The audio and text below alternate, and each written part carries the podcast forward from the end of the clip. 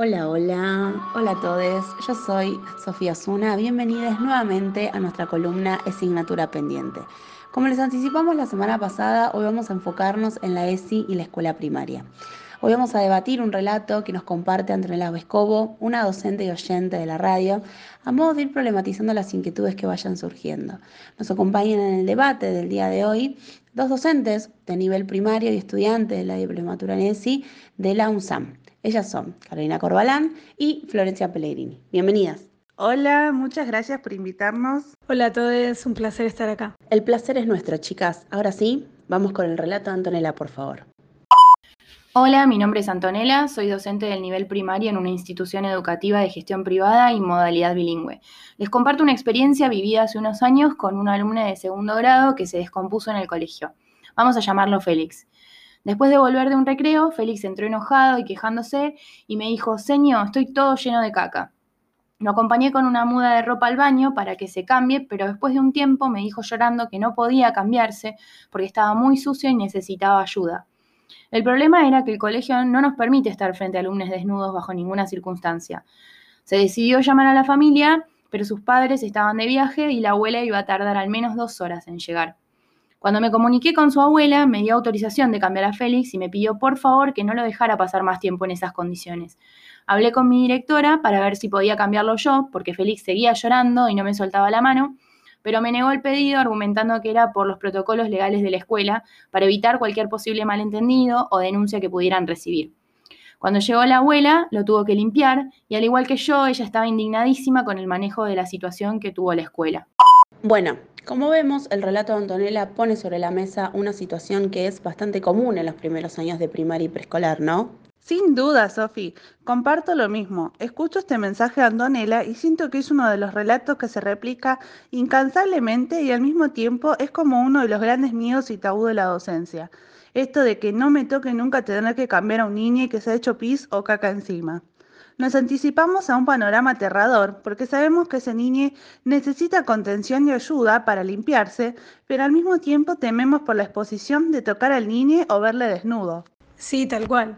Bueno, en este sentido hay un texto muy lindo de Liliana Maltz en el que leímos justamente sobre este debate de ayudar o no a cambiar a las niñas.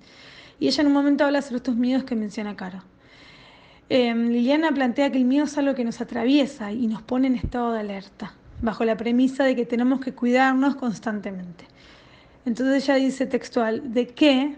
¿De quién? No sabemos, pero sí sabemos que nos tenemos que proteger. Tal cual, tal cual, chicas. Aparte, me imagino que muchos de estos miedos em, también vienen de la mano de la falta de criterios y de, y de comunicación, ¿no? Totalmente. Los docentes en su mayoría creemos que existe una resolución por la cual tenemos prohibido tocar a las niñas, pero bueno, en realidad no existe reglamentación vigente que limite el contacto entre adultos y niñas en estas situaciones, sino más bien lo contrario. O sea, muchas veces no tenemos en cuenta que sí hay varias leyes que contemplan dentro de los derechos de las niñas el derecho a la salud, a la dignidad y al cuidado en su totalidad, y que dejar de atenderles cuando están descompuestos implica un abandono de persona. Y como siempre digo, en las columnas de cada semana, acá se calza los guantes la ESI y se pone a dar batallas a estos panoramas desoladores. Me refiero a que pensarnos en ESI nos ayuda a posicionarnos y tomar decisiones desde una mirada mucho más integral y nos ayuda a superar estos no en mayúsculas que tenemos instalados. Claro, esos no son las resistencias que se evidencian en cada institución. Si les preguntamos a varios docentes sobre cómo accionan frente a esta situación que plantea Antonella, seguramente cada uno expondría diferentes formas de afrontar el problema, muchas de ellas desde la prohibición.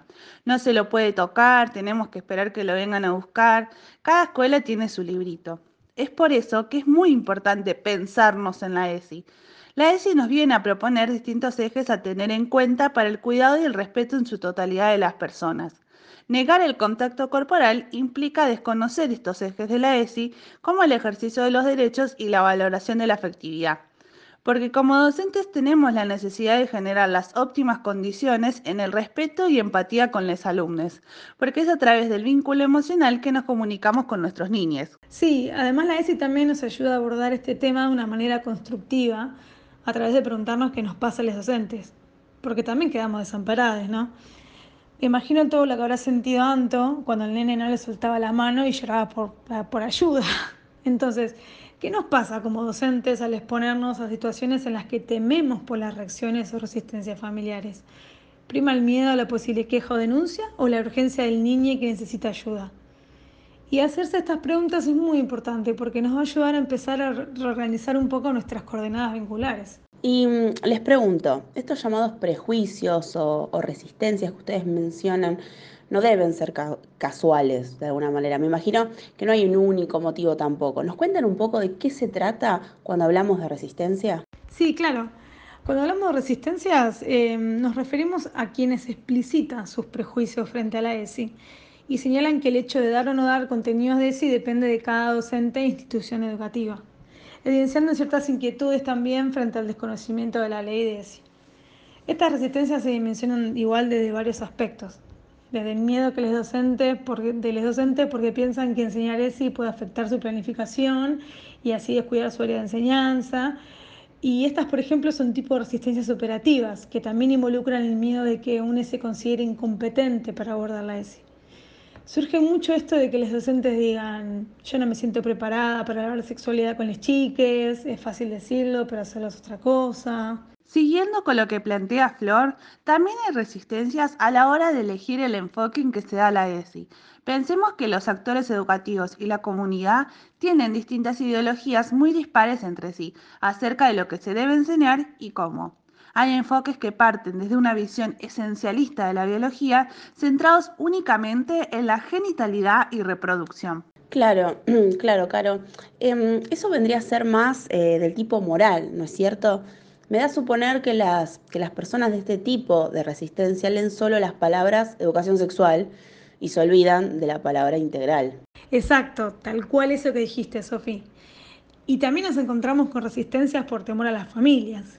En este caso se pone en juego la relación entre la escuela y la comunidad, porque se puede percibir como amenaza la posible crítica de los padres y madres en caso de que la escuela ofrezca perspectivas que las familias no comparten. Em, yo pienso que esta resistencia del, temor a las familias es la que más nos interpela a la hora de analizar el relato de Antonella porque ya vemos cuán importante es el vínculo afectivo entre alumno y docente y lo imprescindible de construirlo en un contexto de comunicación y confianza entre la familia y la institución. Sin duda, Sofi, es importantísimo esto que dijiste.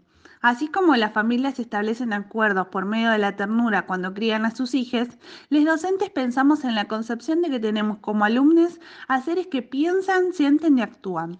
Estamos pendientes de la necesidad que tiene cada niña a la hora de acompañarles en su formación académica. Súper, súper clara tu, tu, explicación, Caro. Por suerte, así como hay relatos como el de Anto que nos muestran los problemas, también hay recursos que nos acercan soluciones. Me parece muy importante recordarles a nuestros oyentes que hay mucho material disponible. Sin ir más, sin ir más lejos, existen una serie de cuadernos, cuadernillos para el aula, divididos en los distintos niveles educativos que están muy buenos. Les dejamos acá los links en nuestro canal, ya que proponen un montón de preguntas que invitan a la reflexión con recursos y, y muchas actividades. Sí, totalmente, Sofi. Estos cuadernos son muy interesantes. Justamente en el cuaderno de ESI para la educación primaria se explica de manera clara las distintas puertas de entrada para poder abordar la ESI, como así también se especifican los distintos ejes a tener en cuenta. Y, volviendo un, un, poquito al audio de Anto, me quedó haciendo un poco de ruido.